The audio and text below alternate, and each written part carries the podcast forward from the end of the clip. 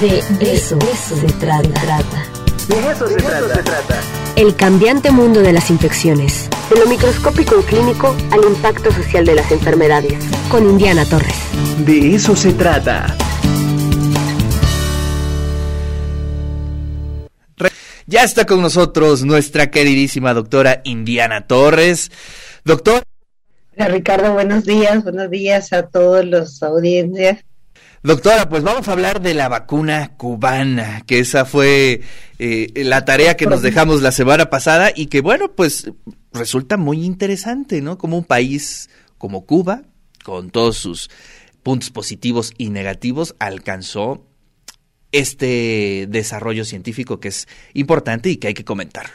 Sí, pues fue lo que nos comprometimos la semana pasada, entonces pues sí me da me da gusto eh, hablar de esto porque realmente, como tú bien dices, es, es todo un esfuerzo que tiene que ser reconocido por el mundo porque el criminal bloqueo que los Estados Unidos le han impuesto a Cuba, que ha causado tanto sufrimiento, tantas carencias inhumanas a los cubanos en los últimos 60 años, a pesar de la condena mundial al, al mismo bloqueo. Bueno, la misma semana pasada tuvimos la resolución de Naciones Unidas con 184 votos a favor. Los únicos opuestos, por supuesto, fueron Estados Unidos y sus cómplices, los israelitas. Eh, a pesar de esto, las sanciones siguen adelante. En noviembre del año pasado, la, la, votación a favor por levantar el bloqueo fue de 187 votos y no pasó nada. Y desde el año 2017, 240 nuevas sanciones les han impuesto. Sin embargo, esto, esto a pesar de tener un, país eh, empobrecido, eh, no ha detenido el, el, desarrollo que los cubanos han tenido, en este caso en relación a las vacunas. El 80% de las vacunas que ellos aplican están producidas por ellos mismos de manera realmente importante. Han controlado la polio, la difteria, el sarampión, la rubiola y la tosferina con sus propias vacunas. Y esto realmente eh, se debe a que las innovaciones eh, que desarrollan atender las necesidades del sector de salud pública, lo que buscan no, es no obtener ganancias en el mercado local, que es lo que pasa en el resto del mundo. En, en, la colaboración que ellos tienen participan docenas de instituciones de investigación y desarrollo que lo que hacen es compartir sus, sus conocimientos, sus recursos, en lugar de competir, que es lo que pasa en el mundo, ¿verdad?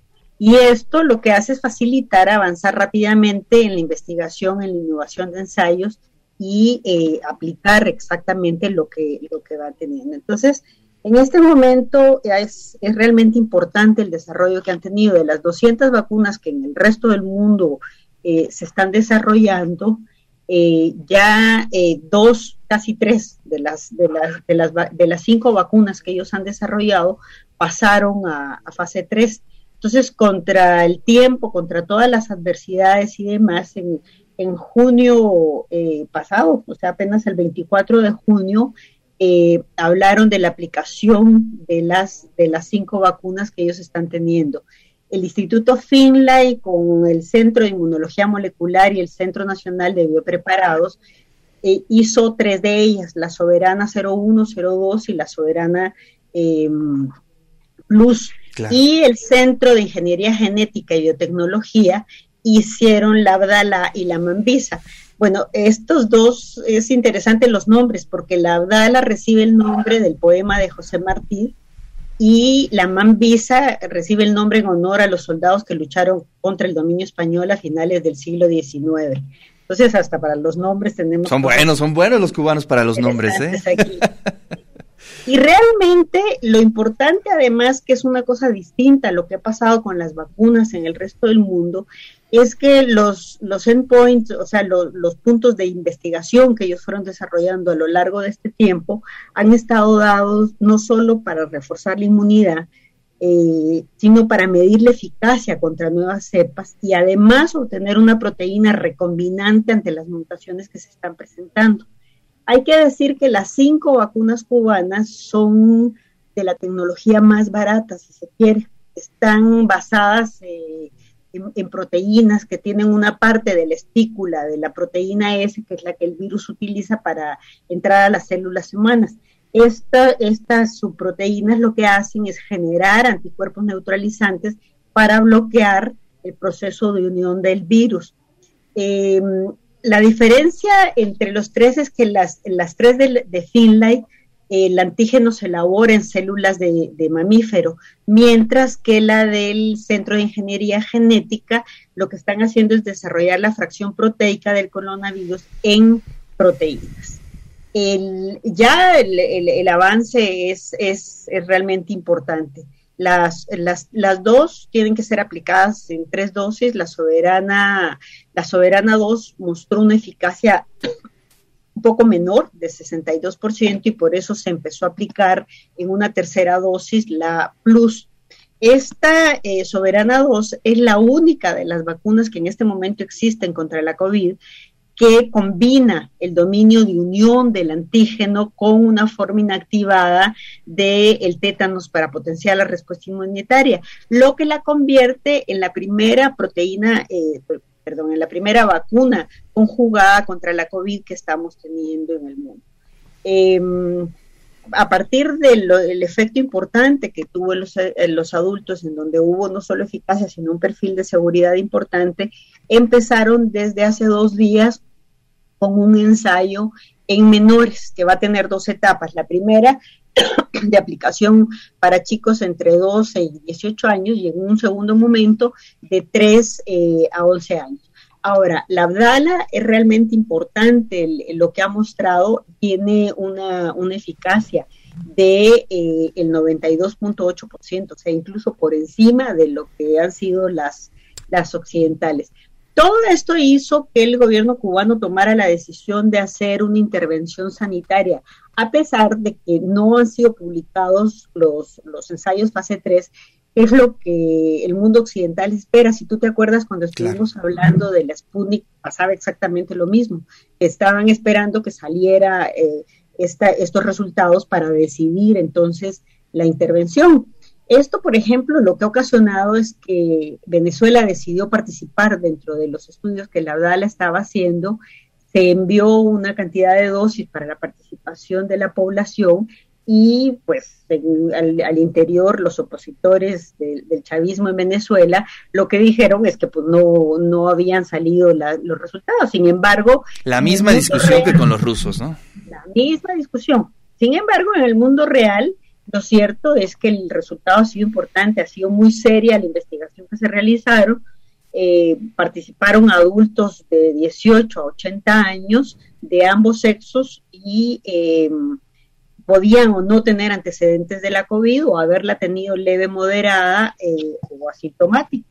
Y esto eh, realmente es importante porque además esta es una vacuna que se puede conservar en un refrigerador normal de 2 a 8 grados y van ahora a una cosa que es bastante más ambiciosa, que es la realización de eh, una vacuna contra todas, las, contra todas las cepas dirigidas específicamente, no es lo que se está viendo con las otras, que si sirven o no contra las distintas cepas. En este caso, en colaboración con China, van a, re, realizar la pancorona. Aquí, eh, pues Cuba lo que va a hacer es aportar la experiencia y el personal, mientras China proporciona el equipo y los recursos. La investigación esta para la, realización de la pancorona se va a, llegar, a llevar a cabo, eh, a ver, déjame ver el nombre que no me acuerdo bien, es el Centro de Innovación de Biotecnología de Chongsu, en la provincia china de Hunan, eh, no, no Wuhan, sino Hunan. Creado eh, el año pasado este centro con equipos y laboratorios diseñados por los especialistas cubanos. Entonces, va a ser una cosa importante en el momento en que lo desarrolle. Ahora, si lo vemos al interior de Cuba, desde que inició la pandemia en marzo pasado, presentaron los primeros casos, en este país que tiene 11.3 millones de habitantes, eh, hasta noviembre habían tenido un control realmente muy férreo de los casos. Sin embargo, abrieron las fronteras y la tercera ola les empezó en enero de este año. Llevan 184.949 casos acumulados hasta el día de ayer y lo que es, es eh, variante, digamos, de lo que se ha presentado en otros lugares, es que han sido muchos los menores que se han, que se han presentado en las últimas semanas. Por eso, además, es que decidieron ampliar la intervención esta de la vacunación con eh, probando en los, en los menores de 18 años estas vacunas que han mostrado un buen perfil de seguridad.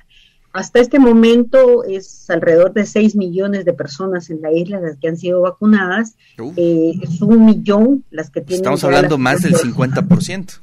Sí, sí. Y lo que están esperando es que antes de que acabe el año el total de la población cubana esté vacunada. Están esperando producir una enorme cantidad de vacunas.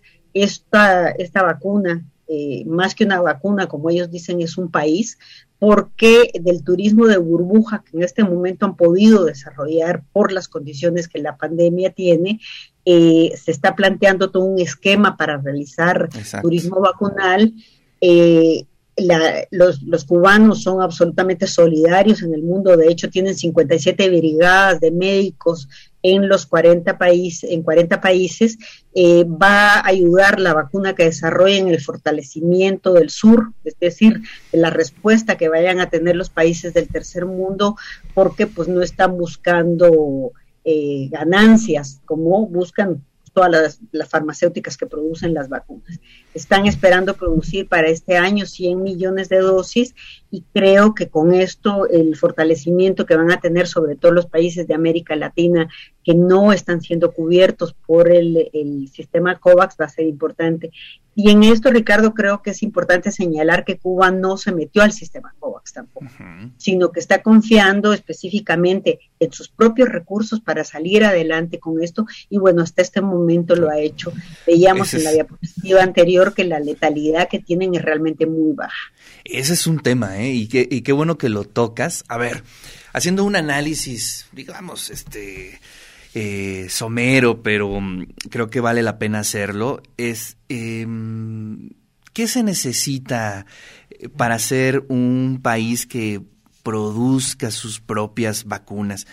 Eh, bueno, sabemos todos de las condiciones económicas que tiene Cuba y precisamente el dinero no le sobra, ¿no?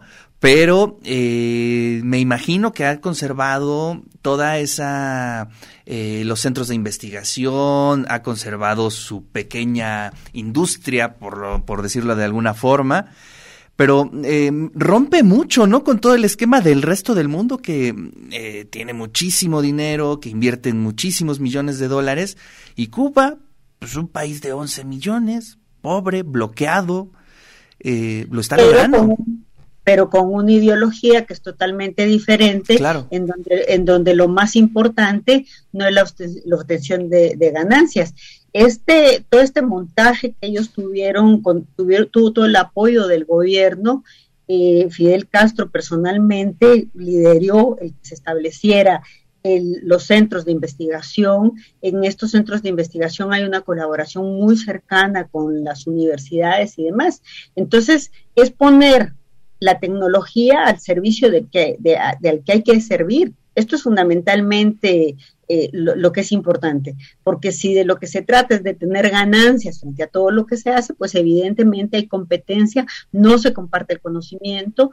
Entonces, aquí lo que es importante es que la solidaridad pasa no solo para la creación de, de, sus propios... Eh, la resolución, perdón, de sus propias necesidades, sino también para poder ayudar a otros países, que es lo que está pasando. De hecho, están esperando exportar la vacuna a, eh, a, otros países la misma tecnología, a otros países, lo que te mencionaba antes, o sea, este centro para la creación de la pan, la pan corona, la pan vacuna que van a hacer con los chinos, es eh, a partir del conocimiento de los propios cubanos que están montando el que, eh, el que pueda desarrollarse esto. Entonces quiere decir que es, es, es poner al servicio de quien lo necesita el conocimiento y no estar compitiendo por ganancias. Creo que esa es la base de la Sí, y además es una, yo lo, lo veo como una ruptura fuertísima, ¿no? Además como una cachetada con guante blanco. Eh, pues a todas las marcas, a todos los laboratorios, a todos los gobiernos que están invirtiendo mucho dinero, y bueno, se rigen bajo otras reglas, ¿no? Pero Cuba, pues ahí está, siempre este, dando ese tipo de, de ejemplos bien interesantes. Imagínate cómo será el ejemplo, Ricardo, que si, no, si tú te acuerdas, hace tres programas estuvimos hablando de la barbarie que era que en Estados Unidos estuvieran por caducarse las vacunas, tenían acaparadas las vacunas, mientras los cubanos están viendo cómo dan a todo el, a todo el mundo. Pero además hay una situación que el bloqueo hace más criminal todo esto. Argentina, por ejemplo, le entregó la semana pasada una cantidad de jeringas muy grande a cambio de vacunas, porque no tienen jeringas. Exacto. Sí, sí, sí. Sí, sí. Son esas contradicciones de pronto que, que surgen, ¿no? O sea, ya tienen la vacuna, pero bueno, ahora tenemos el problema de las jeringas, de los botecitos, muchísimas otras cosas. Pero bueno, ya llevan más del 50% de su población vacunada. Oye, este, pues esos son resultados tremendos, ¿no? En todo caso, creo que sí es importante hacer un reconocimiento al esfuerzo que los cubanos están haciendo frente a las actuales condiciones y que eh, pues esto es un ejemplo más de que solo la solidaridad puede hacer que el mundo salga adelante frente a esta situación. Oye, ¿te imaginarás, este, Indiana, dentro de unos, no sé, 50, 100 años, eh, cómo vamos a pasar a la historia, ¿no? Cuando se vean las estadísticas de las muertes por esta pandemia. Sí. Y teniendo las vacunas, y teniendo la tecnología, ¿y por qué no se vacunó? Pues porque algunos países no tenían dinero. Porque la miseria del capitalismo. Exacto, este, híjole, va a ser interesante cómo se va a leer esto en el futuro. Pero bueno, te mando un fuerte abrazo, Indiana. Gracias, Ricardo. Nos escuchamos la próxima semana. Un abrazo. Como siempre, valiosa la intervención de la doctora Indiana Torres, en esta ocasión hablando sobre las distintas vacunas cubanas.